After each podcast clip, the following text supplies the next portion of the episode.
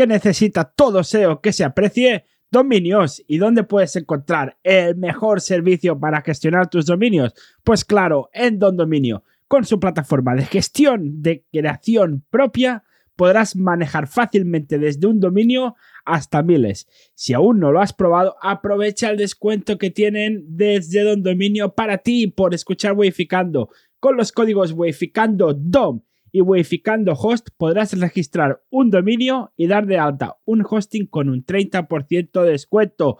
No te lo pienses más y visita dondominio.com. Y ahora sí te dejo con la segunda parte de la entrevista a Víctor García Parra.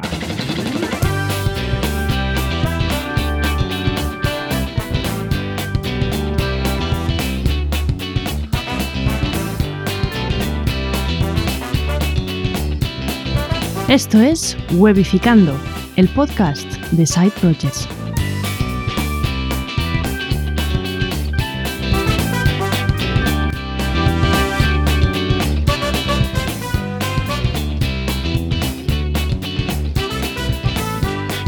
Vamos allá, ¿no? Muy bien, ya estamos en la segunda parte con Víctor, eh, que es puedo tener los mismos problemas de la semana anterior de, del micro porque eh, lo hemos grabado a la vez, las dos partes. Así que puede ser que no se solucione y que si en algún momento me voy, bueno, Robert y Víctor se quedan solos, eh, cosa que me preocupa porque cuando Robert se queda solo eh, se, se, va al podcast de las manos, pero bueno, no pasa nada, confiaré, confiaré en, en, Robert. Hay una cosa que os tengo que decir, que cuando, cuando a mí me falla el sonido, también os dejo de escuchar bien a vosotros. O sea, hay veces que falla, oye, os escucho bien, pero luego os escucho mal. Entonces, pues puede ser que algunas respuestas que tú des, Víctor, yo no las escuche. Entonces, bueno, ya, ya, me escucharé el podcast luego para, para, acabarlo de escuchar todo bien. Así que si te le pregunto algo que ya has contestado, perdóname, es ¿eh? que a lo mejor no lo he escuchado porque no, no, no, lo he escuchado. Vale, estábamos hablando el episodio anterior de del tema de, bueno, de, de, conseguir datos del usuario, o sea, no del usuario en sí, sino de más o menos de una muestra de calor de cómo los usuarios se comportan en la web, para luego poder mejorar en aquellos momentos en que el usuario deja la web, en, que, en aquel momento en que el usuario no hace la compra, en aquel momento en que el usuario no hace el registro. Es al final lo que nos interesa, convertir ya sea para que se registren o para que acaben comprando. Entonces, eh, estamos hablando de estas cosas. Entonces, eh, comentamos el tema de Google Analytics, que te ayuda a, a conseguir datos de cómo los usuarios llegan a tu web, de, de, de, qué tipo de usuario es, dónde convierten, en qué parte le dan al botón de la web, eh, desde qué keyword del SEO vienen, desde dónde vienen, a qué hora vienen, etcétera, etcétera. Porque, claro, si todo el mundo compra el mismo día, a la misma hora, pues asegúrate que ese día la web no vaya a caer, ¿vale? O sea, quizás te puede servir para eso. Eh, claro, si todo el mundo te compra en Black Friday, pues asegúrate que no caiga en Black Friday, por decir algo. O si tú eres experto en San Valentín, pues asegúrate que no caiga por ahí.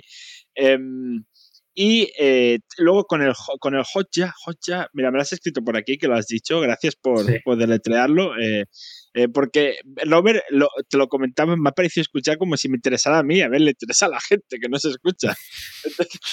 eh, el Hotjar es H-O-T-J-A-R que nos ayuda pues a ver eh, los usuarios qué, qué pasos dan, porque a lo mejor hay, hay un, como ha dicho Robert, un buen ejemplo, que hay como un, un, desplegable que se pone encima de, del botón de comprar. Imagínate que justo el desplegable se pone encima del botón de comprar, o que el, el mensaje de cookies se pone encima del botón de comprar y no ves dónde está el botón y dices, paso y ya me lo compro en otro sitio. Pues estas cosas las puedes ver con, con Hotjar. Em, ¿Qué más podemos tener en cuenta? ¿Qué más podemos ver? ¿Qué herramientas podemos utilizar para que nos ayude a, mejorar el CRO, la tasa de conversión? Pues eh, aparte de estos dos principales grupos, eh, son de herramientas cuantitativas y cualitativas, eh, también podemos realizar cosas un poco más tradicionales como tema de encuestas para entender mejor a los usuarios.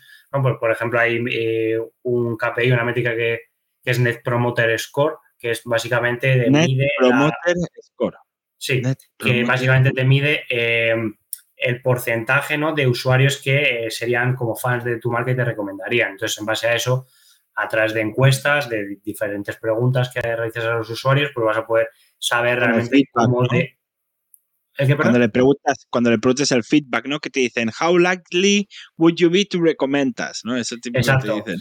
Y entonces, en base a eso, pues puedes sacar eh, un estudio en el que sepas, pues, cuánta gente realmente es fan incondicional de la marca, cuánta gente le gusta pero le podría gustar más. Y en base a eso, pues puedes enfocarte en realizar ciertas estrategias para que realmente eh, la gente que te ha comprado, pues quede más satisfecha. Entonces, al final podemos hacer cosas, pues eso, un poco más tradicionales, como propias encuestas y sacar muchos datos, incluso pues eh, empresas grandes pues que realizan, eh, cuando sacan una web nueva, etcétera, pues testing con usuarios en real, invitan a X personas de eh, X rango de edad, etcétera, que prueben la web y vayan en directo, les graban y van comentando pues lo que ocurre en directo, si tienen cualquier problema, cómo están realizando el proceso de compra, etcétera. O sea que al final se puede utilizar, se pueden realizar eh, un montón de acciones más eh, cualitativas ¿no? para entender ese, comportamiento de los usuarios. Y luego lo que habíamos comentado de, esa creación de, de buyer persona, podemos crear un mapa de empatía también para entender cómo... Mapa de empatía, esto me suena, me suena que Arancha nos lo explicó, pero se me ha olvidado. Sinceramente, fue hace dos entrevistas. ¿eh? Sí, pues básicamente es ponerte también como en los ojos del cliente, que ve, que escucha, etcétera, pues saber eh, mm, pues qué le recomienda a lo mejor amigos, qué está escuchando el sector, eh, qué, se está encontrando, pues eso, a través de anuncios publicitarios, a través de contenidos que lee, etcétera.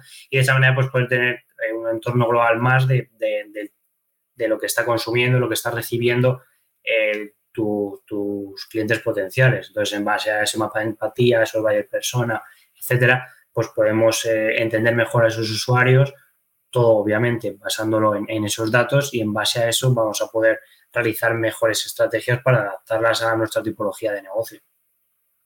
Muy bien, muy bien. Em, pues que eh, no sé, ¿queda algo más por hablar del CRO, sinceramente? Eh, se, podría profundizar mucho más pues, en implementaciones, etcétera. Simplemente por comentar otra cosita, ya si quieres podemos pasar más a parte de SEO, e-commerce, etcétera. Comentar también, también quiero hablar de el growth hacking, que he visto la palabrota esa por tu web. Sí, vale, también podemos. Entonces eh, hablaremos de eso también.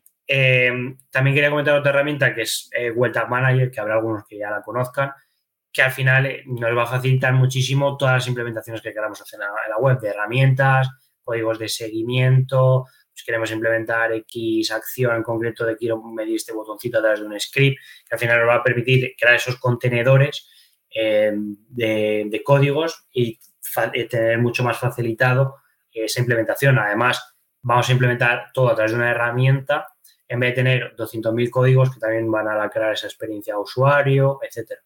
Que también por comentar un poquito por encima la importancia de, entre otros factores, esa experiencia de usuario que al final va a hacer que, o sea, perdón, esa velocidad de carga que afecta a esa experiencia de usuario. Que ahora en la parte de SEO podemos comentar más en detalle cómo se ha vuelto uno de los aspectos fundamentales para rankear mejor.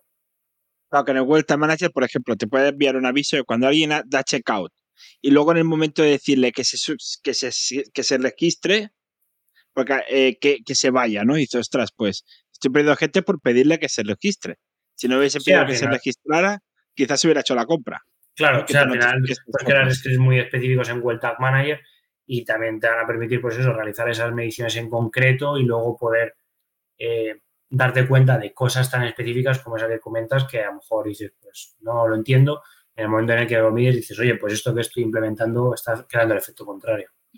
algunos ejemplos de Tag Manager que yo lo he usado, no, lo he usado, no he usado yo, un cliente pidió hacer cosas con él, era en plan de, eh, como decías, taquear botones o links cuando alguien hace clic en algún lado, que lo envíe automáticamente a Google Analytics, con lo cual después sabes de la gente que me viene desde Facebook tiende más a registrarse que no es que viene de Twitter, por ejemplo o tienden más a descargarse la documentación técnica, que es un PDF, y por KPI me interesa que se descarguen este fichero. Y esas mejoras y ves si esas estadísticas mejoran o empeoran. Claro. Y así también ves pues, qué tipo de fuente, qué tipo de tráfico te está siendo más rentable em, en base a, pues eso, una microconversión a lead, etcétera. La verdad que, que, es una herramienta. Para invertir más en, en, un sitio o en otro. Porque claro, si Facebook tal, claro, porque dices, no, más, publicidad de tal pues tipo, de tal otro, pero realmente vamos a medir, a lo mejor Facebook Ads no nos funciona tan bien. Pues vamos a invertir más en la que nos funciona y vamos a ver la que no nos funciona porque es. Sí, os voy a explicar una anécdota muy rápida que me ha pasado hace poco. Yo compré unos libros para mi pareja, ¿vale? Pero uno de ellos no estaba disponible eh, porque aún no había salido en formato de bolsillo, o sea, paperback. eh, que es, que es con, que no sé cómo se llama en castellano, bueno, creo que es de bolsillo. Sí, de Que bolsillo. es que la tapa, la blanda. tapa blanda. Está Exacto. hablando, sí. Con tapa blanda. Em, entonces, eh, ¿qué pasa? Que en el transcurso de que, de que yo lo compré hasta que estuviera disponible, la tarjeta me ha caducado y además yo vivo en un sitio diferente. Claro, no me han podido hacer el cobro porque la tarjeta ya ha caducado. Pero, y claro, yo he querido cambiar, porque digo, claro, voy a cambiar la tarjeta, pero primero quiero cambiar la dirección de envío. Pues como no he podido cambiar la dirección de envío, en el pedido, en el, eh, para ese libro, no, no he comprado. no, al final lo he dejado como que el bueno que lo intenté cobrar la tarjeta caducada, pero nunca lo va a cobrar. Porque no. O sea, hiciste la no- reserva, pero, o sea, pagada, entiendo. No, no la pagué, me lo, me lo han cobrado cuando estuviera disponible. Vale. Ah, vale, reservados y te cobraban cuando tal. Sí, claro, al Sí. final puede ocurrir esa serie de, de cosas, de que un cliente pues se mude a otra ciudad o quiera que se lo envíen a, otra, a otro lado porque justo se va de vacaciones, etcétera. Al final todas esas eh, ca- casuísticas tan concretas, pues obviamente en el Ah, negocio debemos de tenerlo en cuenta, poder cambiar fácilmente la dirección, etcétera, o como hace Amazon, poder tener como diferentes direcciones de envío guardadas y poder cambiar de una a otra o, o métodos de pago, etcétera. Y para cambiarlo tenía que llamar, que eso, yo no quiero llamar. Ponme un chat para estas cosas. Si me Sí, puesto un también chat, lo guay de los chatbots, etcétera, que también están muy de moda para al final cada vez nos da más pereza llamar y queremos como Claro. todo resolverlo pues desde el propio ordenador. Sí, sí. Es que es entender tu público, lo que has dicho antes, porque claro, si te diriges a gente mayor, sí que es interesante que pongas un número de teléfono para que llamen. Hmm. Pero si te diriges a un público joven, no pongas un número de teléfono como primera opción de soporte, pon un chat, Sí, porque la gente joven no quiere llamar, quiere un chat. sí, cada no negocio es un mundo. O sea, por poner ejemplo otra vez de, de la, de la empresa en la que trabajo, nosotros nos funciona muy bien en la llamada telefónica y dirías, hostia, es contraintuitivo. No, porque al final vendemos mucho a B2B y es verdad que sigue No. habiendo gente muy tradicional que eh, realiza pues eh, estas, estas compras, pues eso, son unos wedding planners, organizan un montón de eventos, son dueños de discoteca, etcétera, y les funciona muy bien ese trato personalizado, telefónico, en el que le envías una factura, le envías un tal. Entonces, eh, ¿por qué? Porque al final hemos analizado nuestro público y vemos que parte del... Nosotros vendemos tanto B2B como B2C, entonces parte del B2B funciona muy bien todavía a través de llamada telefónica. ¿Para qué vamos a poner un chatbot? Hemos visto que mejor un, un botón de WhatsApp y que se te abra el WhatsApp. Igual contactado por teléfono o por WhatsApp. Entonces, al final Claro. es ver tu, tu tipo de público. Eso, si es un público de 50 años, quizá pues le encanta llamar por teléfono. Si es un público de 20 años, probablemente con mucho pues te resuelva dudas por WhatsApp. Entonces, al final es adaptarse a, a las necesidades de cada uno y que no todo es eh, esta última tecnología, que si la llamada por teléfono te funciona, pues ponla, que no tienes que tener todo un chatbot con inteligencia artificial increíble, que al final es ver eh, las opciones disponibles y aplicarlas y, y las que funcionen, pues potenciarlas. Sí, no, si a veces con un botón de WhatsApp es suficiente. Perdona, Robert. Sí, sí, sí. Eh, que otro ejemplo que me viene a la mente con esto de WhatsApp es el coche de renting que tiene mi madre fue por WhatsApp. Hay un botón de mm, contacta con el tío del coche y haces preguntas y al final es, lo acabas haciendo todo por WhatsApp. Mm. Y fue. Sí, al de final sea, WhatsApp Business, que la facilidad que tiene incluso para eh, poder eh, como tener guardadas ciertas acciones y tú pones barra, ta, ta, ta, y que te llegue, y ya te salga un mensaje predefinido que puedas tener guardado, etcétera. Al final, y que también tengas ciertas estadísticas. O sea, eso lo ha facilitado muchísimo para empresas el que eh, eso no hace falta siempre tener un chatbot increíble, sino que eh, trato humano a través de, de WhatsApp con una persona que tengas en atención al cliente funciona en muchos casos muy bien. Sí, sí. sí, sí. Eh, me parece maravilloso. Vale, alguien, alguien estará preguntando. Vale, muy bien. Me estáis hablando de eh, los clientes que yo bueno, los usuarios que lleguen a mi web que compren. Pero es que no tengo usuarios. ¿Cómo me van a comprar si no me conoce ni mi prima? Entonces, ¿cómo llego yo a más gente? Entonces, claro, aquí está el SEO, ¿no? Que es uno de los temas importantes. Y también está luego el growth hacking, que es Sí. ya, vamos, es como el, el SEO vitaminado. Es como un, no, es un- Sí, si quieres lo- podemos explicar. Sí, explica, explica, explica. Sí, a ver, al final el SEO es ese, posicionamiento en buscadores, es decir, a- aparecer en Google, entre comillas, de forma gratuita, que cada clic es gratuito en ese sentido.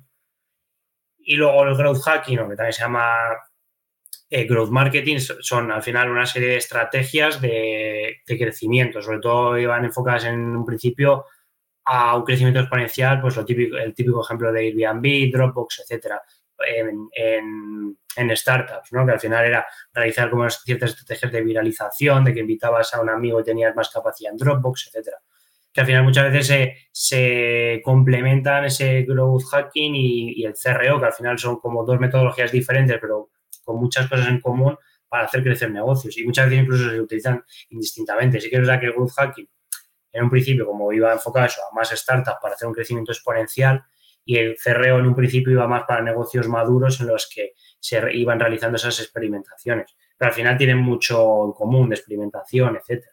Entonces, al final, eh, lo veamos de una manera o de otra y te enfoques más de una manera o de otra, pues hay empresas que hacen más CRO y empresas que lo llaman eh, growth hacking eh, y que, hacen esa disciplina, pero al final son, son bastante similares, entre comillas. Y luego el SEO, pues al final es lo que comentábamos, ese posicionamiento orgánico en buscadores, que en muchas ocasiones es el canal principal online de, de venta que tenemos que tener en cuenta que es a medio largo plazo, es decir, si queremos salir mañana, pues pagamos pasta en publicidad y, ahí aparecemos. Pero el SEO es al final a medio largo plazo, sobre todo si somos una web nueva, en seis meses, un año vamos a empezar a ver buenos resultados. ¿Por qué? Porque al final tenemos que ir generando contenidos atractivos para el usuario, pues a través de contenidos de blogs, esas eh, intenciones de búsqueda de dudas, pero también eh, que son lo llamado búsquedas informativas, pero luego también vamos a ir trabajando esas búsquedas pues, con intención de, compra, ¿no? Pues a través de categorías de productos, productos, etcétera. Zapatillas de fútbol, por ejemplo. No, comprar zapatillas.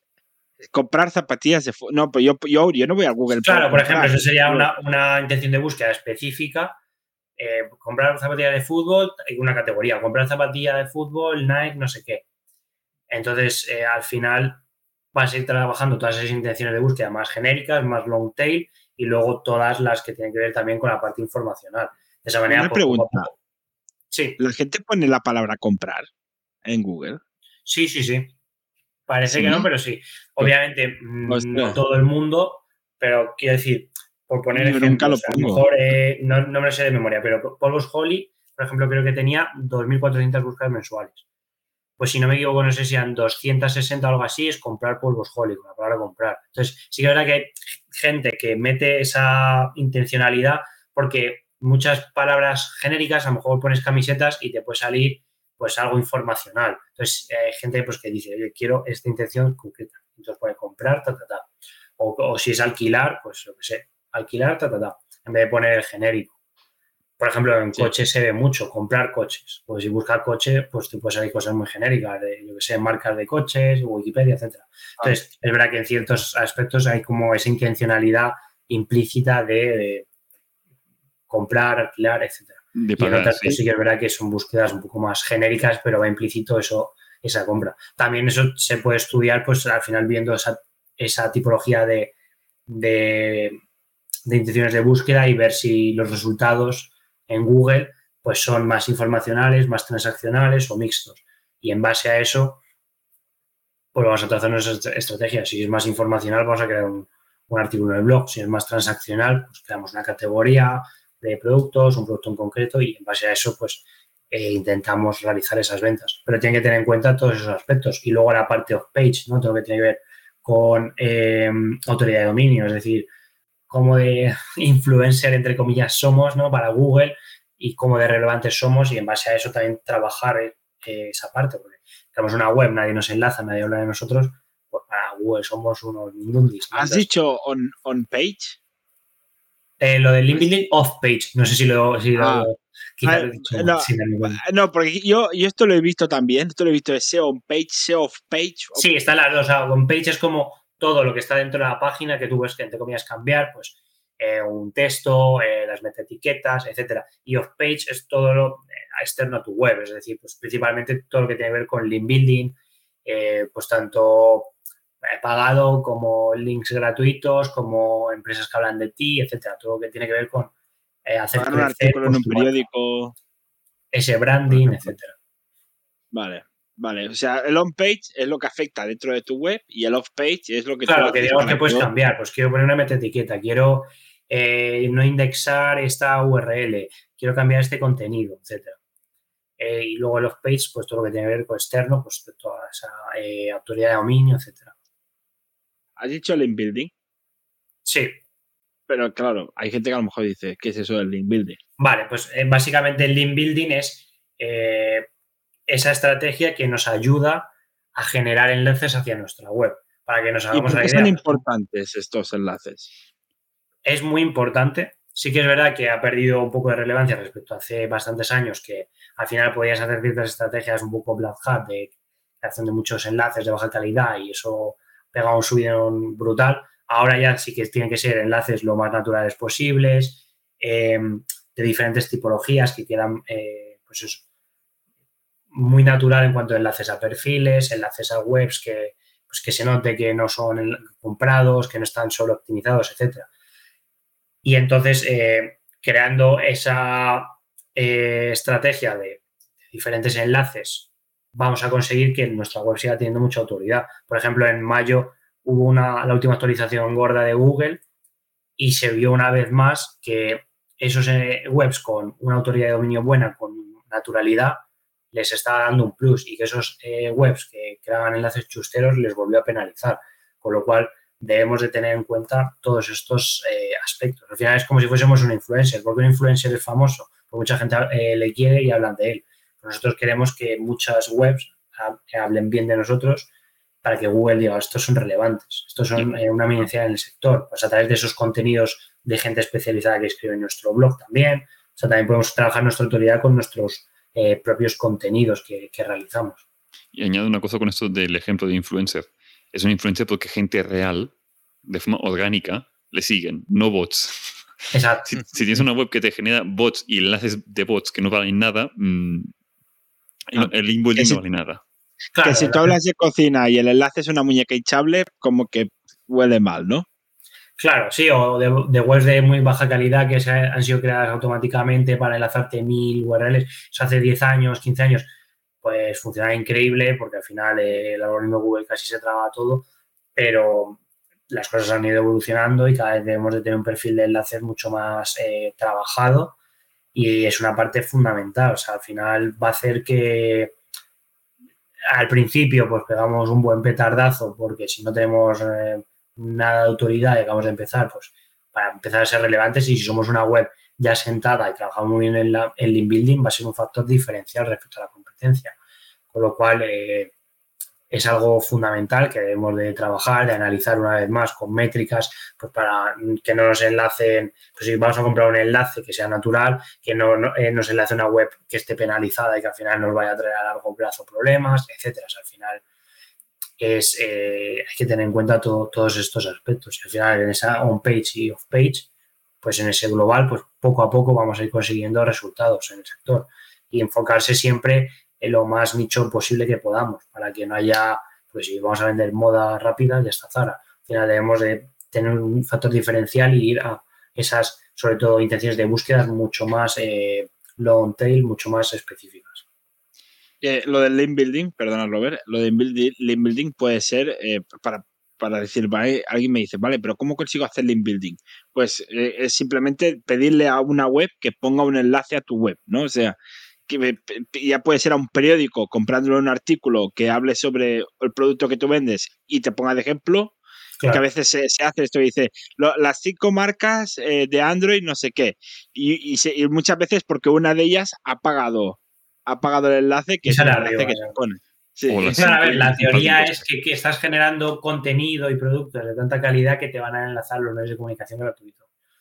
La vida real, que sí, algunos lo pueden hacer por notas de prensa, etcétera, pero que en muchas ocasiones te dice el medio de comunicación, sí, tu producto es maravilloso, pero yo quiero que me pagues y que me financies para que aparezcas. Entonces, la- al final, muchas veces lo que ocurre es que tienes que ir o a negociar directamente con ellos, eh, contactándoles, etcétera, pues, eh, a través de, de un email, o también ya existen como marketplaces, ¿no? De estilo Public Suite, Social Public, etcétera, en el que puedes comprar eh, esos enlaces eh, o, que el artículo incluso te lo redacten ellos, o tú redactarlo y se lo pasas y ellos lo revisan y lo suben, y les das una serie de pautas, pues en las que, pues, eh, dependiendo obviamente de, los relantes que sean, tiene un precio u otro, para que puedas aparecer en, en, su medio de comunicación, que te traiga tráfico, que a su vez pues Google te, te vea más relevante y puedas pues potenciar, oye, quiero potenciar este tipo de producto, pues voy a crear enlaces a, a esta tipología de productos, o a la home para luego redistribuir eh, esa autoridad de dominio, lo que se llama el link juice. Entonces ya luego son eh, una serie de estrategias eh, concretas para decir, quiero, me interesa potenciar esto más y esto no. Muy bueno. Muy bueno. A ver, ¿qué vas a decir? Mi pregunta era de el link building, pero no sé si se llama así, no soy experto en esto, pero el interno, o sea, en, en un page. O sea, hacer enlaces sí, enlazado interno, sí. Claro, también el enlazado interno es muy importante porque al final Google es un crawler que va leyendo tu web, etcétera. Entonces, en base a cómo estás enlazando a unos productos, a otros, etcétera, pues Google va a interpretar como que es más importante un aspecto u otro. Normalmente lo más importante va a ser la página de inicio, la home. Entonces, en base a eso, pues vas a crear una estructura a través del menú, de los enlaces internos que hagas en, en, los copies, etcétera, cómo enlazas en el footer, etcétera, pues vas a crear esa estructura de enlaces que te van a potenciar pues las categorías más que X productos que te interesan, etcétera. Y obviamente, pues eh, eh, normalmente lo que más potenciado va a estar va a ser esas categorías, pero quizás te interesa una tipología de productos en concreto, eh, darle esa potencia extra. Eso va a hacer que, entre otros factores, posiciones mejor en Google a, través de estas estrategias y por potenciar ese link building, ese enlazado externo de, tu, de un medio de comunicación a ti y luego tú redistribuir esa autoridad por tu web eh, a través de, ese enlazado interno.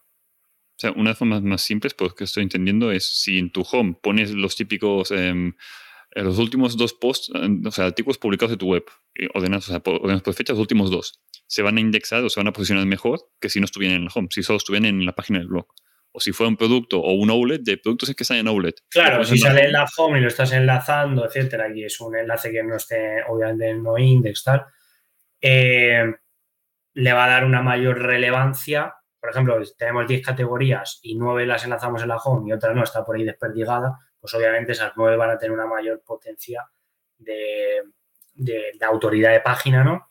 Que la otra que tienes un directorio creado por ahí que no está enlazado casi en ningún sitio. Entonces, al final, todo eso obviamente lo vas trabajando. Por eso también en parte, pues cuando se destaca un banner de una categoría en concreta eh, o dentro de un texto vas enlazando productos concretos de la misma categoría para crear esa, ese enlazado en, silo, ¿no? Por, digamos, por categorizaciones de productos. Entonces, en base a todas esas eh, pequeñas acciones, vamos trabajando eso, que queremos darle más relevancia y que no. Bueno, al final lo que queremos es que Google nos, nos ponga más arriba o más abajo. O sea, al final lo que queremos es decirle a Google, esto es importante, ¿no? O sea, claro, por ejemplo, un nuevo producto, dice la Google, este nuevo producto es muy importante. Entonces, pues meterlo dentro de nuestra página en varios enlaces, ya le estás diciendo a Google, para mí, para mi casa es importante. Entonces, eh, que, que, Google lo considere como si tú le estás dando importancia, pues quizás yo también le doy importancia. Exacto. Y al final, obviamente también puede haber justo lo contrario, que digas, hay algunos que quiero que aparezca más abajo, es decir, que no aparezca. Porque, por ejemplo, condiciones de uso, etcétera, pues esas cosas pues las vas a capar a través de robots.txt, etcétera, para no gastar esa autoridad de dominio. Esas, esas eh, URLs no quiero que me aparezcan en, en Google, porque no tiene ningún sentido. Entonces, pues eh, eh, filtros de que te genera PrestaShop, WordPress, etcétera, todo eso. El código de descuento que ya ha caducado, ¿no? Claro, todas esas cosas no las indexo. ¿Por qué? Porque no te interesa que aparezca y además aprovechas esa autoridad que no la estás perdiendo en esas tonterías, sino que las estás aprovechando en otras cosas que digo, oye Google, que soy relevante, te estoy enlazando de esta manera para que me consideres relevante tanto en medios de comunicación externos como en el contenido que he generado, etcétera. Entonces, de esa manera, poquito a poco, pues eh, creando esa estrategia de, del minuto cero, ¿no? En cómo eh, creamos la propia web, cómo jerarquizamos los contenidos, temas de velocidad de carga, experiencia de usuario, etcétera.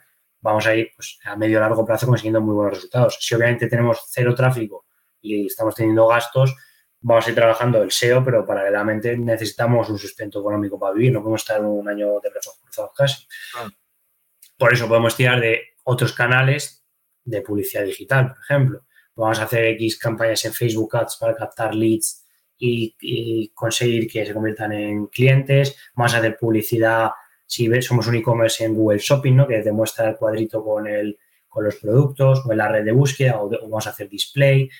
Entonces, de esa manera vamos a complementar el que la estrategia de SEO pues, es a medio largo plazo con estrategias prácticamente inmediatas, que obviamente tienen un coste económico, pero que al final si necesitamos ir rentabilizando el proyecto cuanto antes, es lo mejor. Y luego también a medio largo plazo, si no tenemos una base de datos, pues vamos a ir trabajando a través de ese SEO, o sea, esos, esos contenidos inbound marketing, ¿no? Ir captando esos emails, y trabajando a través de esos contenidos para que usuarios que te visitan y, consigues esos sus datos, pues te terminen comprando.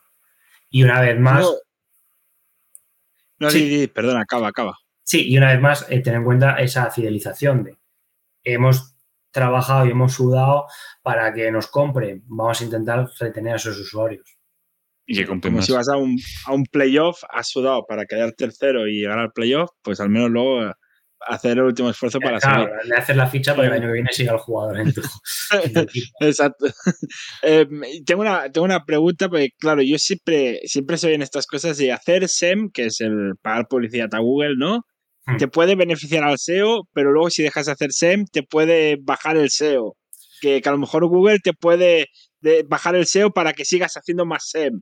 ¿Esto es verdad? ¿Es, paranoia? ¿Esto o no se sabe? ¿Puede ser las dos? No se sabe ciencia exacta. En teoría no, en teoría es independiente, pero sí que es verdad que indirectamente te va a afectar, porque claro, si al final a través de la publicidad generas un branding, etcétera, vas a generar más usuarios que te busquen por tu nombre de marca, que al final va a ser tráfico SEO, o que busquen ya la tipología de productos que, que, quieren para encontrarte a ti. Entonces, de forma indirecta te va a afectar, pero sí que es verdad que teóricamente, y es verdad que yo no he leído nada relevante al respecto, no te afecta de que te va a posicionar eh, peor el día 8 de julio porque dejas de pagar, sino que al final va a ser algo indirecto, igual que si haces un anuncio en televisión, pues indirectamente vas a traer más tráfico eh, a tu web aunque obviamente no van a clicar en la tele, sino que van a introducir la URL, pero parte de ese tráfico va a ser por eso.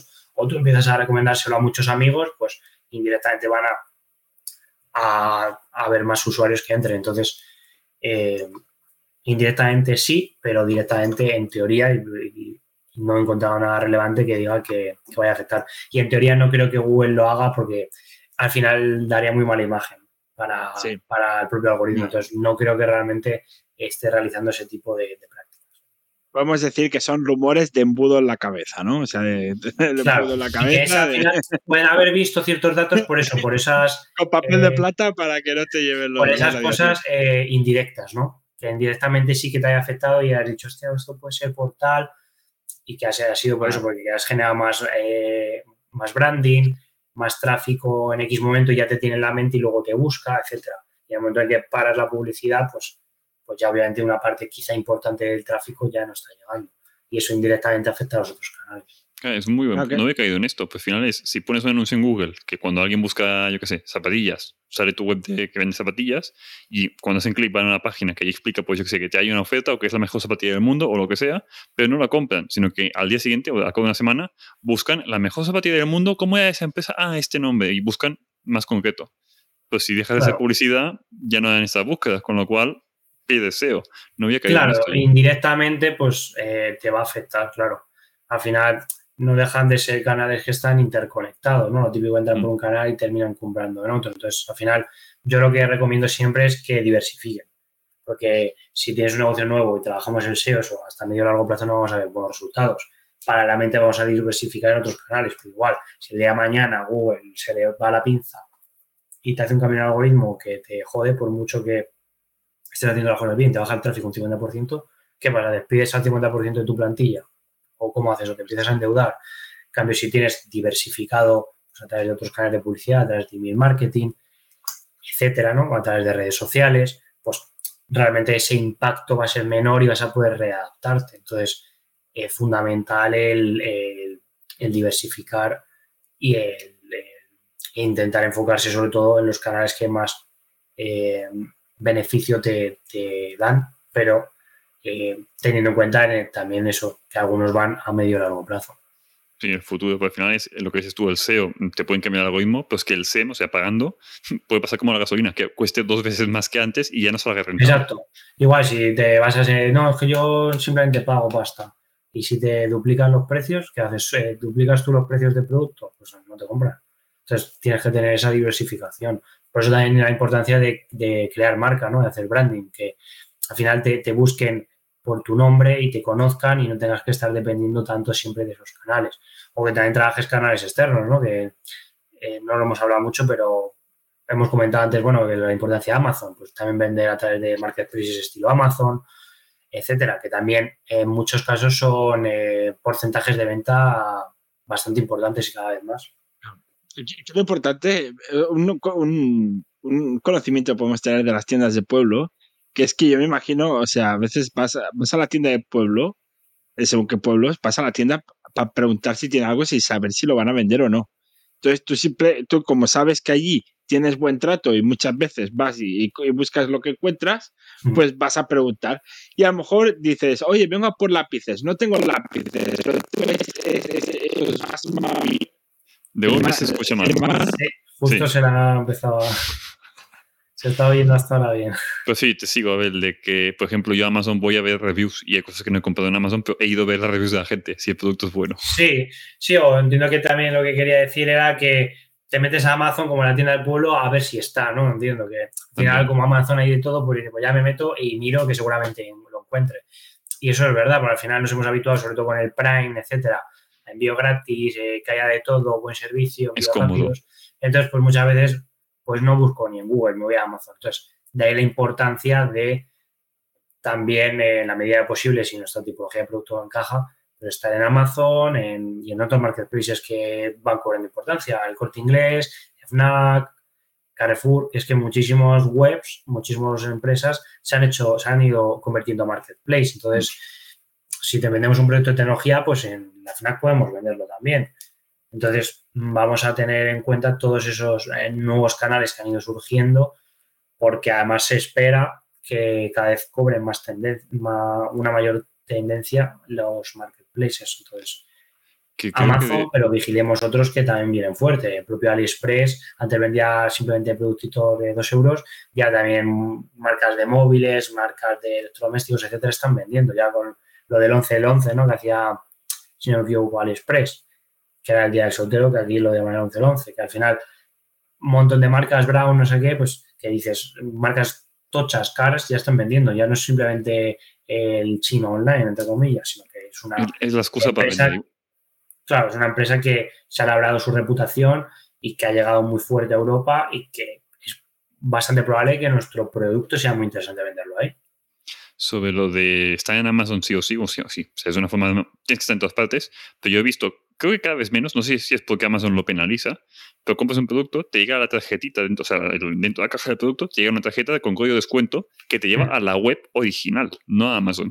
De si me compras, pero en mi web tienes descuento. Es una forma de que te descuenten por Amazon y después que me compren a mí.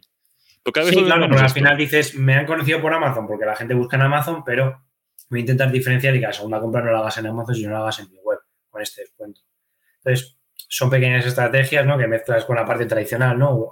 O, te dejo algo físico, una tarjetita, un tal, y puedo hacer que te fidelices en mi web. Entonces, pues esa serie de, tips eh, pues vienen bien eh, para, este tipo de, de, mejora en las ventas para tu web, porque obviamente vas a tener una mayor rentabilidad en tu web que en Amazon, porque Amazon se va a llevar una comisión. Claro. Y además tiene unos estándares de exigencia muy altos. Entonces, claro, Mm, tienes que intentar que vender en Amazon, hombre, si os puede llevar a tu web mejor, claro. Sí, porque entiendo que la competencia está allí, pues tú tienes que estar allí también. Yo me sé es que hay muchos sectores que es que estás perdiendo gran parte de las ventas si no estás en Amazon y, al final es como Google. Eh, no necesariamente por llevar más años vas a estar mejor posicionado, pero si lo has hecho bien va a ser muy difícil de bancarte. Entonces, si yo me meto en Amazon cuatro años después que la competencia, tengo mucho trabajo que hacer. Entonces, claro, al final me va a costar mucho ponerme a su nivel.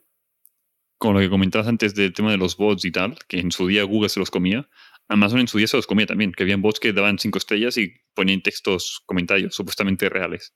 y se dieron Sí, cuenta de que yo- cambió el algoritmo, lo detectaron y había empresas, no- me, sale, me sale Xiaomi, no de Xiaomi, una empresa china de no sé qué, de móviles, que se fue a la mierda, o sea, la echaron de Amazon, porque hacía estas malas prácticas.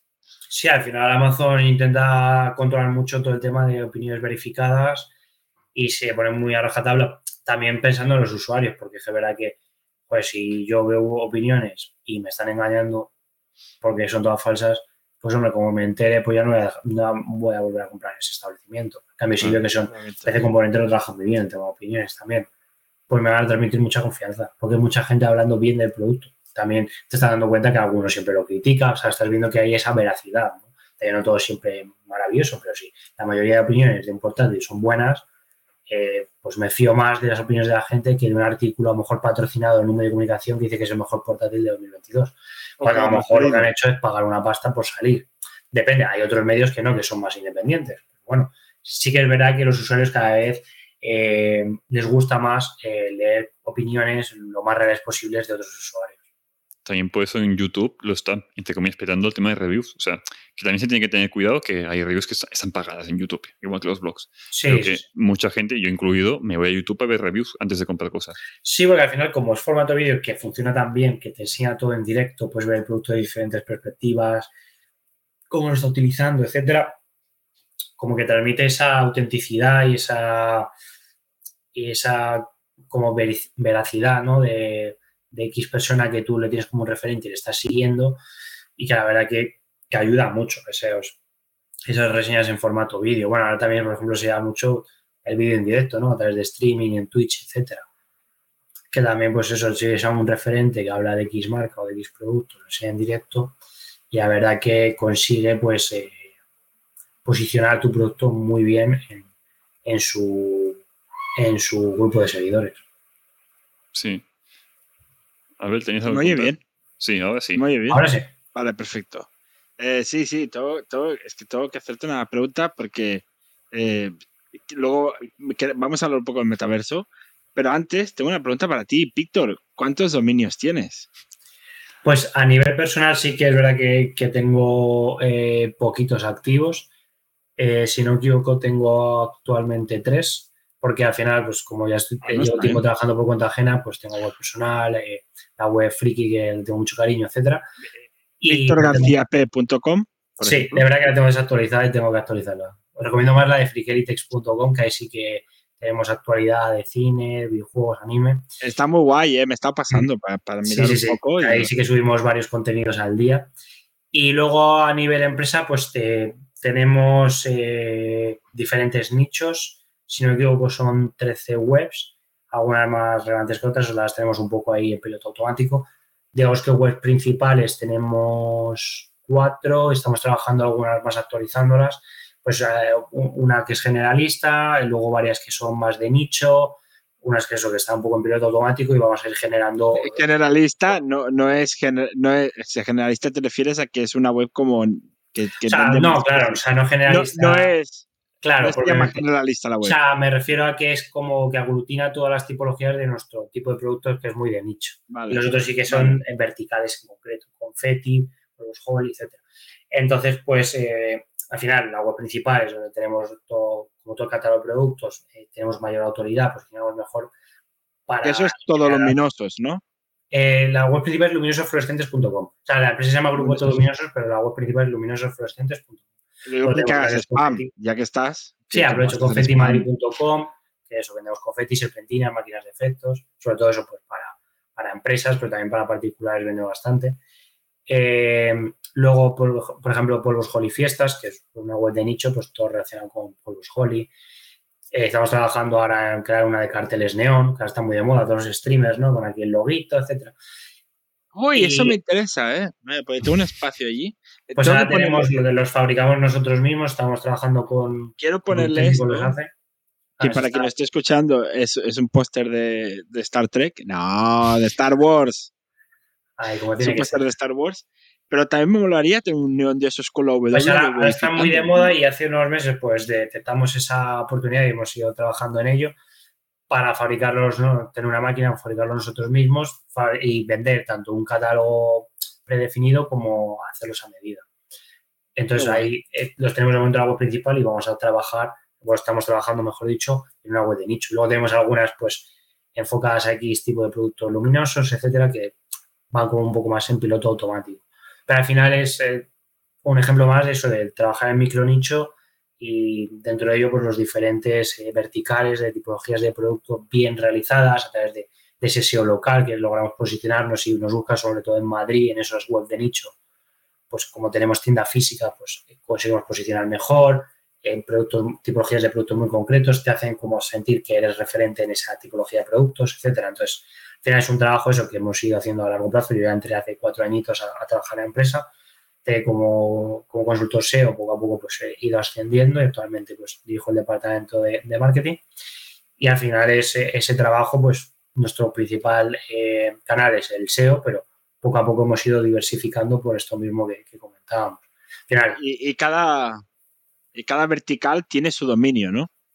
Claro. uno de estos tiene su dominio. Porque es que, claro, ¿qué necesita todo SEO que se aprecie? Pues dominios. ¿Y dónde puedes encontrar el mejor servicio para gestionar tus dominios? En no dominio, obviamente. Con su plataforma de gestión propia, de, perdón, con su plataforma de gestión de creación propia, podrás manejar fácilmente desde un dominio hasta miles. Y si, no, si aún no lo has probado, aprovecha el descuento que tenemos con los códigos de Wificando DOM y Wificando Host en el que podrás registrar un dominio y dar de alta un hosting con un 30% de descuento. Eh, Además, aprovecho también que, que, no es hispano, ¿eh? que eh, les conozco y llevo teniendo una web suya hace mucho tiempo. Además, hice un webinar con ellos y que, y que sé que trabajan muy bien, o sea, el servicio técnico, etcétera. Lo, la verdad que cualquier duda, un ticket, lo resuelven muy rápido. Además, tienen muy buen precio, así que aprovecho también para, para dar mi, mi, punto de vista. la review de una persona real. Exacto. Sí, sí. y al final pueden ver que también eso, que he colaborado con ellos eso, a través de un webinar hice hace tiempo, o sea que hemos, hemos tenido diferentes colaboraciones y luego eso, una de las webs de nicho que yo tengo a nivel personal la tenemos, la, la tengo ahí. Así que recomendación hecha. Espectacular, espectacular. Y además, como vosotros tenéis 13, ya tendríais descuento por, por, por, por, por, cantidad, que a partir de 10 ya te dan descuento por cantidad. Em, Víctor, eh, el antes metaverso. De, antes de que un momento. Hay que te cambie de tema. Dime, Lover. Eh, tema de dominios, por lo que me ha parecido, todos, son los, todos los que tenéis, o la mayoría de los que has mencionado, son autoexplicativos. O sea, son nombres que son de, mm, como de polvos Holly. O sea, no es un, un nombre random google.com, es autoexplicativo. Sí, lo que se llama MD, ¿no? Lo de Set eh, Match Domain. Sí, porque al final eh, es verdad que ahora funcionan menos, pero en el momento en el que se crearon era por eso, por tener esa keyword en el dominio y y al final, o incluso, pues, por ejemplo, con Feti Madrid, trabajar esa intención de búsqueda local, ¿no? Al final, es verdad que ya no funciona tanto y que eran prácticas a nivel SEO que antes sobre todo funcionaban más, pero nos siguen dando muy buen resultado. Entonces, al final se crearon con, esa intencionalidad. no tener a lo mejor tanto nombre marca como tal, sino al final eh, que nos enfocásemos mucho en ese posicionamiento SEO, porque al final la empresa surgió 100% online, y posteriormente se hizo la tienda física, etcétera. Y todo, sobre todo al principio, fue a nivel SEO. Entonces, pues, eh, incluso antes de que yo entrase, algunas de las webs pues ya estaban enfocadas eh, de esa manera. Bueno, es curiosidad de, justamente porque he escuchado de que no, sí, sí, no, es, y sigo viendo gente que lo hace y es como aquí en el SEO uno dice A y el otro dice B, ya no sé a cuál querer. A ver, es verdad que funcionan menos y en el momento en el que se realizaron las webs, pues que es hace, hace unos cuantos años, no sé, por lo mejor y fiestas tendría seis, unos seis años, a lo mejor funcionaba, funcionaba todavía mejor. Pero sí que es verdad que, a ver, la parte mala es que es más complicado hacer branding para esas marcas.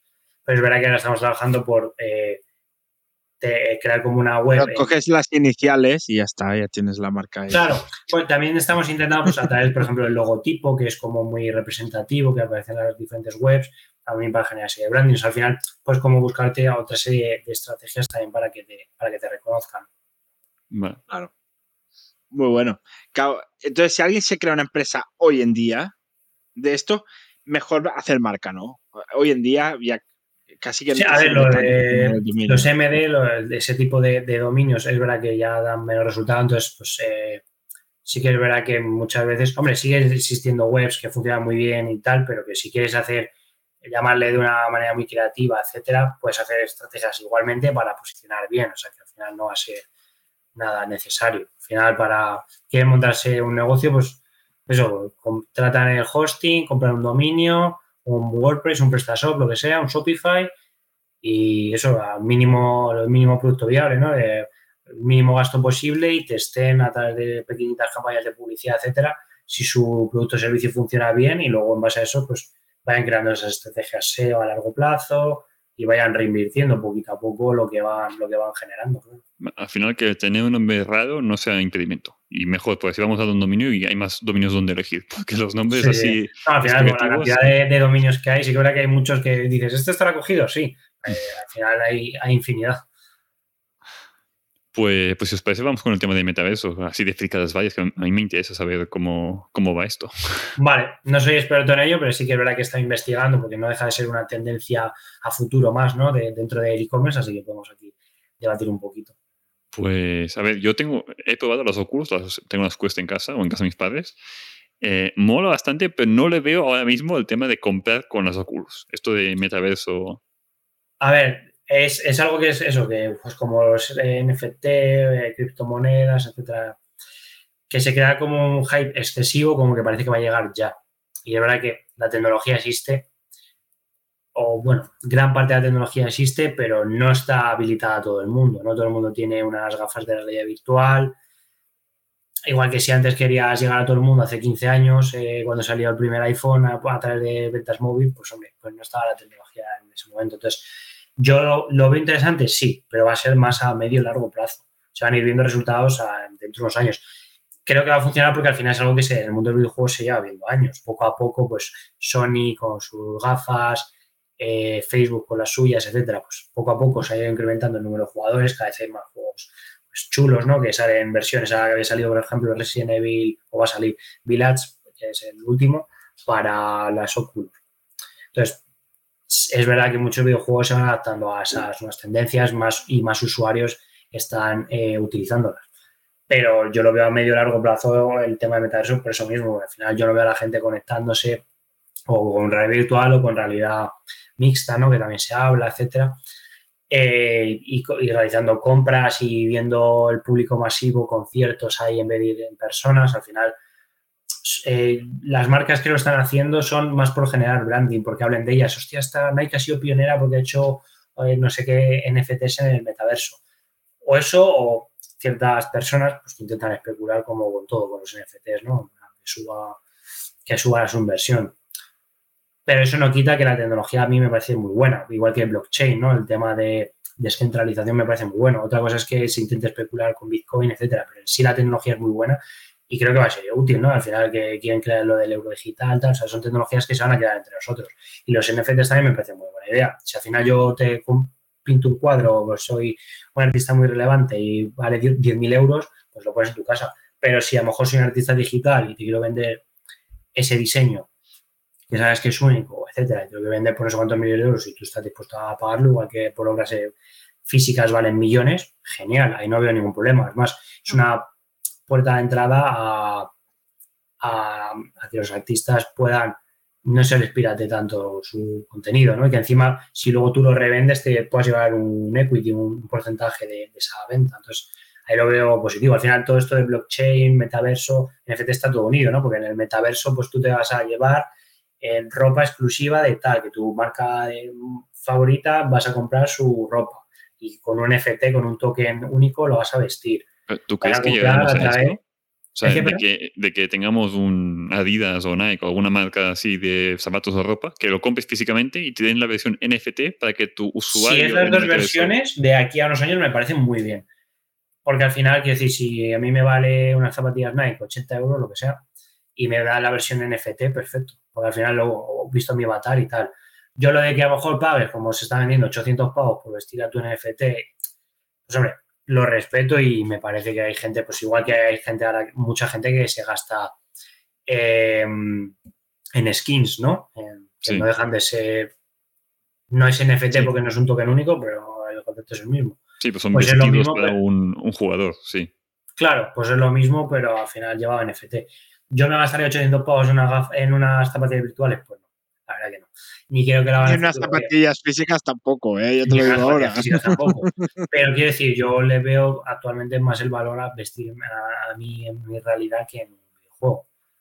a nivel personal, que, que combinan las dos tecnologías, el compras físico y luego puedes utilizar el NFT eh, o que te lo vendan un poquito más caro y tengas tu NFT, a eso sí que, sí que a largo plazo lo veo útil. Al final, si vamos a estar interconectados y vamos a tener un avatar o, o en ese metaverso eh, en el que vas a hacer networking, entre comillas, o a lo mejor es un metaverso más de videojuegos y quieres vestirle con tu skin, pero ultra personalizada y que sepas que es tuya y luego lo puedes vender como si fuese una prenda de segunda mano. Entonces, en ese sentido sí que lo veo bien. Lo que pasa que, pues, tristemente ha estado viendo bastante tema de especulación, de cómo estoy intentando venderlo más caro este NFT y tal. Pero en sí las tecnologías me parecen muy buenas y estoy 100% seguro de que van a triunfar. Igual yo, que yo, yo, le veo pegas. Yo, yo tengo una. Yo, mira, se me acaba de ocurrir. Esto lo acabo de pensar yo solito. Eh, fíjate, eh, yo, es que el, tema de los cuadros NFT, o sea, un, un, dibujo NFT está muy bien y tal, ¿vale? Para ayudar al artista, como para ayudar al artista, ¿sabes? Eso en parte lo, lo veo bien. Pero claro, esto de que sea único es único en una blockchain determinada.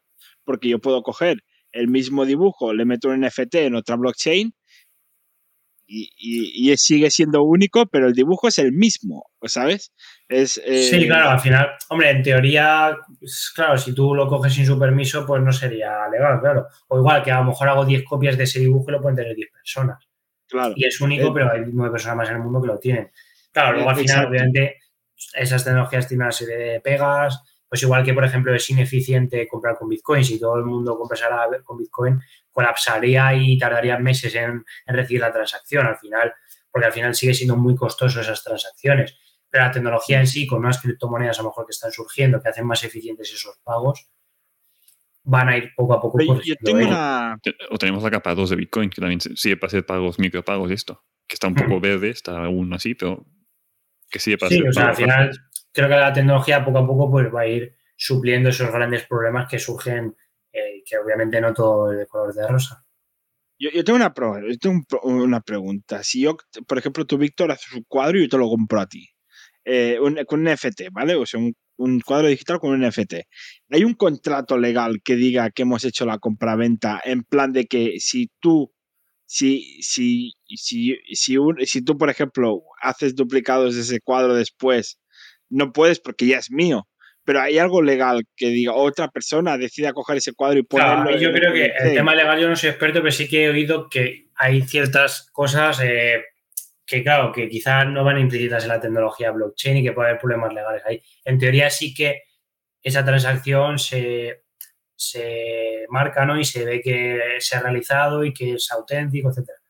Pero claro, es verdad que luego a nivel legal, pues a lo mejor puedes decir, no, pero. Eh, y, también se me preguntaban cosas en plan, pero realmente tengo la potestad absoluta para utilizar esa, esa dibujo o ese tal en lo que quiera, o si me ceden unos derechos. Sí que es verdad que hay ciertos vacíos ¿no? legales o de cómo sí funciona y que poco a poco, pues imagino que se irán, se irán solucionando. Pero sí que es verdad que en sí la, la tecnología tiene mucho potencial y obviamente están surgiendo problemas, no todo es maravilloso y que se van a tener que ir resolviendo pues todas esas, todas esas cosas. La ineficiencia, eso de si hay muchos pagos con criptomonedas, tema de contaminación, ¿no? que se hablaba también del minado, etcétera. Pero sí que es verdad que poco a poco van saliendo alternativas y se va viendo cómo estas tecnologías van avanzando. Con el metaverso, que es una tecnología muy verde, ¿no? En el sentido de que es muy poco avanzado. El metaverso. ¿no? Metaverso. Lo el metaverso tampoco lo veo tan verde. Al final ya lo teníamos de antes. Es cuando sí, pero bueno, tienes tu personaje y tu skin y le puedes mm, comprar cosas al Sí, pero me refiero a verde. En el WoW ya Al final llega como a gente de videojuegos, no a un público mainstream que es lo que quieren como intentar llegar, ¿no? Que una persona que no juega en videojuegos se conecte y. Pero esto era el Jabotel, ¿no? El Jabotel era eso. Sí, Live. Sí, o sea, con Live, que es verdad que pegó como un boom, pero luego al final nadie se, acordaba de ellos. Ya se han intentado hacer pruebas, igual que con gafas de realidad virtual. Ya estaba la consola la Virtual Boy en los 90 de Nintendo, ¿no? Mm. que hacía cosas muy genias, pero ya había con una especie de realidad virtual. ¿no? Entonces, es verdad que eh, yo creo que poco a poco se va a ir adaptando a este público, son mainstream, no solo a gamers, ¿no? Es verdad que con el paso de los años, no creo que de aquí a tres años estemos todos metidos en el metaverso, pero creo que son tecnologías con futuro. El propio Facebook ha hecho buena inversión, está están todas las grandes, Microsoft, Sony, etcétera. Entonces, considero que sí que antes o después va, a triunfar y al final eh, no dejan de ser pues unas redes sociales interactivas más inmersivas. Hace años decíamos, hostia, ¿cómo vamos a tener WhatsApp todo el rato conectados y no sé qué? Yo desde el ordenador me meto a un Messenger y luego ya apago y ya está. O redes sociales compartiendo aquí mi vida, no sé qué. Y al final es que nos hemos adaptado rápidamente a ello y lo vemos como lo más normal. nos, han hecho adaptarnos, nos han hecho adaptarnos. No, nos han, hecho. nos, han ayudado. Yo creo que al final, de aquí a unos años, pasará lo mismo. O sea, a largo plazo hay que quitar ese hype excesivo y bajarlo al suelo, ¿no? Que sea realista, pero creo que sí y puede estar chulo. O sea, yo en el momento en que se vuelva más asequible y haya cosas más potentes, pues me gustaría probarla. He probado pues gafas de realidad virtual para, para tema de videojuegos, pero no para metaverso, entre comillas. ¿no? Pues mira, cuando hay un metaverso basado en blockchain, como es lo que se quiere conseguir, ahí tendrá más sentido los cuadros NFTs, porque claro, como lo, lo tendrás en el metaverso, dentro de esa blockchain será único. Claro. Y, puedes decorar tu casa, ¿no? Como si fuese los Sims, como una obra de un artista. O sea, al final va a ser los sim inmersivos. O sea, aquí hay, camisetas con el dibujo. Hay, una cosa a tener en cuenta, es si a las empresas que hacen los videojuegos quieren esto y que se haga cuenta tener esto. O sea, que tú puedes comprar una ropa y que la puedes revender. Ellos quizá lo que quieren es que cada persona compre la misma ropa y vende infinita ropa. No que la pueda revender. No, pero luego habrán empresas que te harán una ropa que, que será súper única. ¿Sabes? Como hoy existe hoy en día. Hoy Valenciaga a lo mejor te hace un ítem que solo lo sacan 10 personas o Gucci o algo así. Que sí, luego estará. Claro. Sí, o luego los revendes. O que al final eso te lo sacan durante un cierto tiempo ese, ese ítem y luego ya se deja de vender. Entonces ya empieza a lo mejor la reventa, ¿no? Pero ya, ya digamos que la, marca deja de fabricarlo, ya no hay más unidades. Hombre, entiendo que todo eso lo, lo, irán teniendo estudiado para que obviamente sigan consumiendo eh, NFTs nuevos y no solo haya reventa, porque si no al final a las empresas les podría ser contraproducente. Ahí voy. Sí, eh, me parece muy interesante. Oye, son las, son las siete ya, ¿eh? Se han pasado dos horas, ¿eh? Sí. De, entrevista, ha pasado, ha pasado rápido. Sí, pero la eh, verdad que hemos tocado un montón de temas interesantes, daba dos episodios y que al final, pues eso, cosas más metodológicas, cosas más, pues un poco de hablar de tendencias y de quitar el, el hype excesivo, ¿no? Algo tan interesante como el metaverso, que, yo creo que, a los oyentes les estará gustando. Exacto, para sí. acabar tengo una pregunta. ¿Había algún hotjar o algo para ver en el metaverso dónde la gente está haciendo clic o mirando? Porque hombre, está ahora seguro. Seguro que, hombre, de alguna manera seguro que pues Google Maps del metaverso que sabrá dónde has estado. Claro, cuánta gente ha entrado a la tienda, igual que puedes saber cuánta gente ha entrado a una tienda física, pues a una tienda virtual, ¿no? Hay del metaverso, por donde te has ido moviendo, ya, te pondrán algún tipo de geolocalizador para que sepas, pues igual que cuando llevas el móvil en el bolsillo, ¿no? Entonces, al final, todo se adaptará, ¿no? Eh, incluso he oído, ¿cómo será el SEO en el metaverso, ¿no? un poco tema eh, pues de, especulación, ¿no? De decir, ¿cómo sería tal? O cómo harían las marcas publicidad. Pues seguramente será como, yo que sé, en el centro de Madrid que si quieres tenerla en Gran Vía, pagas más pasta. Si quieres que sea más visible en el metaverso, pagas más y estás en un puesto más grande o que te aparecen más anuncios publicitarios. Al final, las marcas van obviamente a, encontrar la forma de monetizarse y de ser rentables. Y mientras se carga el metaverso, te aparezca un banner ahí. Todo esto... te estás conectando y eh, iniciar sesión. Eh, como cuando entras al Minecraft que te pone Mojang, ¿no? Pues en vez de ponerte Mojang, te va a poner. Eh, Tienen que encontrar, obviamente, formas de, monetizarlo, pero ya te digo, al final, yo no creo que en menos de 10 años, o incluso más, al público mainstream le esté conectado. Es un dispositivo más, igual que el ordenador o el móvil, y costó unos años, era cosa de frikis, hasta que todo el mundo tenía ordenador y ha tenido. Claro, ahora es, ahora es, un poco pues igual de frikis, pues de gente que le gusta videojuegos, que que prueban pues eso, el Resident Evil, el no sé qué, mm, cositas así, pero muy concretas, hasta que se vaya expandiendo y lo puede usar cualquier persona no gamer, gente más mayor que, no haya jugado nunca videojuegos, etcétera. al final, igual los ordenadores al principio pues tenías que meter comanditos, ¿no? Y, y para cuatro frikis que hasta que fueron creando el ratón, el no sé qué, interfaz de usuario y ya pues fue llegando a más gente. los precios bajaron, ya la gente se lo podía permitir, las gafas de realidad virtual bajen, haya pues eh, más aplicaciones que puedan utilizar, no me lo compro para jugar a otros juegos, sino que tengo esta aplicación, tengo no sé qué, tengo tal. Que no te marees cuando llevas media hora. Claro, sí. Eso lo, eso lo he vivido, lo probé, probé las, en un hub que hay aquí en un pueblo de Madrid de tema de, de, gafas de realidad virtual, que está muy chulo. Es una empresa que me dejan probar eh, diferentes aparatos con, con, la web, ¿no? Con Freakelitex, que le hicimos un artículo. Probé un juego de zombies súper guay, ¿no? Que molaba porque clavabas ahí un arma y tenías como que tirar fuerte y te lo medía. Te ponías la venda y tenías que hacer así y tal. Y es verdad que cuando te estás moviendo mucho, el cuerpo... Eh, claro, no, no estás caminando en, la, vida real. Entonces, porque al final tienes un espacio predefinido. Entonces, al final, como que el cuerpo interpreta como que te estás moviendo, pero no porque estás quieto y te terminas mareando. Y ahora, cuando ya lleva un poco, un ratillo fue como voy a parar un momento, como, cuando le porque también te dan calor y un rato después eh, vuelvo a jugar. Entonces, es verdad que todas esas series, entiendo que a través de pantallas eh, pues, con, con otro tipo de resolución o X ítems, etcétera, pues harán que pueda eh, usarse durante más tiempo y sea más cómodo, claro. Sí. De momento, las soluciones que hacen es o que no te muevas, o sea, que o sea, no tienes el joystick para desplazar al personaje, el personaje está quieto en el mismo sitio, igual que tú estás sentado en la silla.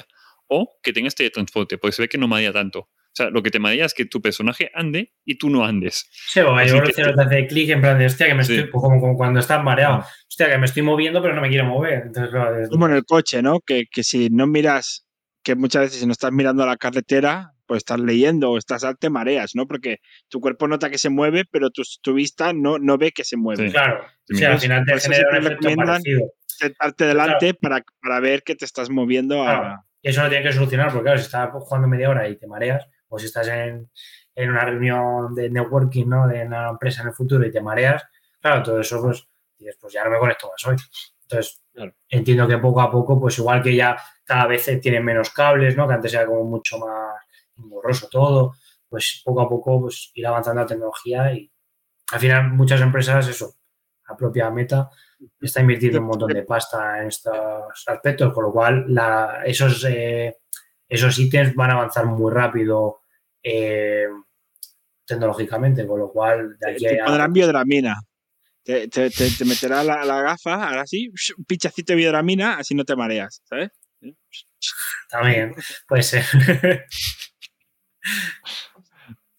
y está solucionado. Voy a, patentarlo. Me preocupa de Meta es que es Meta, es Facebook. O sea, mm, le interesa tener el control total a él. O sea, tener una base de datos centralizada. Esto de NFTs y no, no lo veo que Facebook lo acabe implementando, la verdad.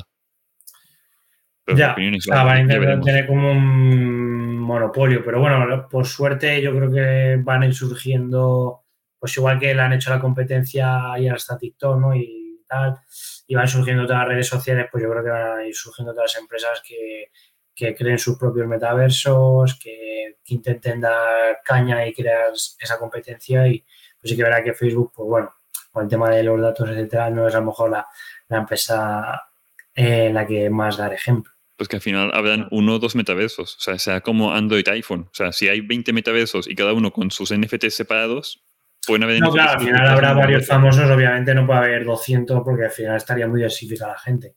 Pero sí que es verdad que se posicionan varias empresas en el sector y al final pues quedarán poquitas las que consigan aguantar. Pues yo creo que pasar un poco con las plataformas de streaming, ¿no? Que han surgido unas cuantas, es verdad que hay competencia, pero al final van a aguantar pues no muchas.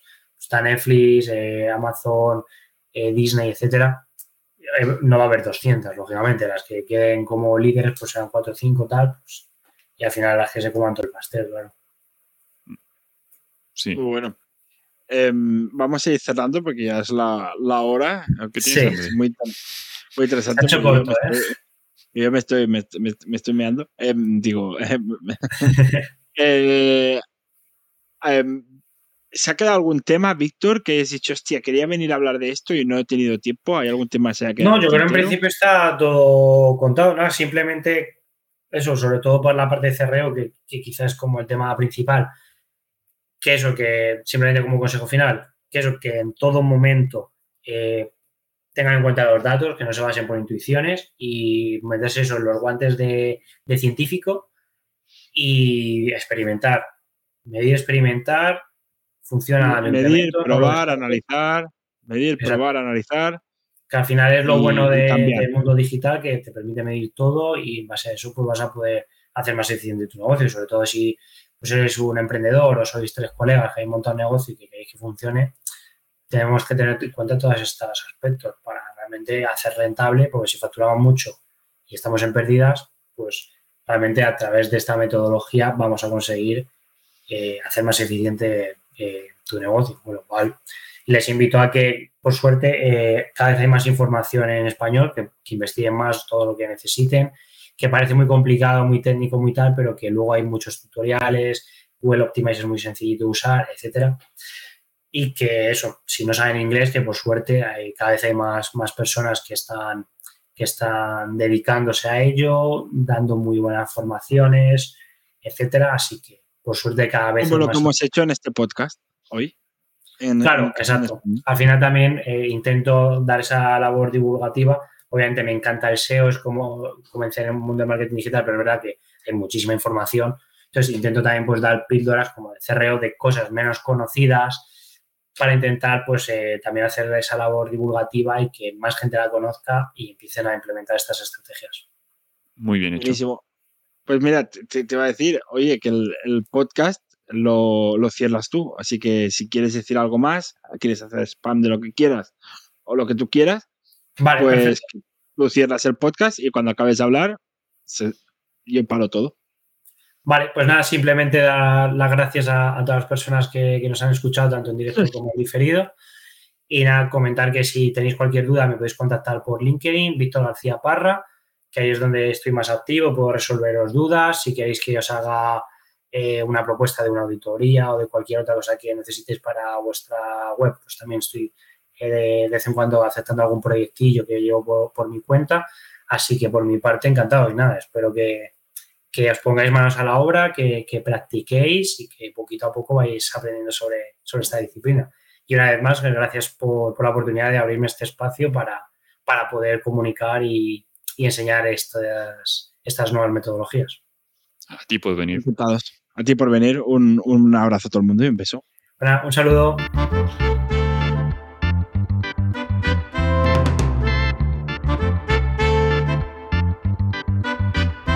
Ey, ey, ey, ¿sabías que las entrevistas de Wificando las hacemos en directo? Pues sí, las hacemos en directo tanto en Twitch como en YouTube y en Twitter. Así que síguenos en Twitch, twitch.tv barra P, nos buscas en YouTube como Wificando y en Twitter Wificando P y ahí nos encuentras, nos puedes seguir y no te pierdes nada. Y recuerda que tenemos los códigos de Wayificando para Don Dominio. Con el código Wayificando DOM tienes un 30% de descuento al dar de alta un .com o un .es, donde va a ser? En Don Dominio. Y lo puedes utilizar dos veces el código.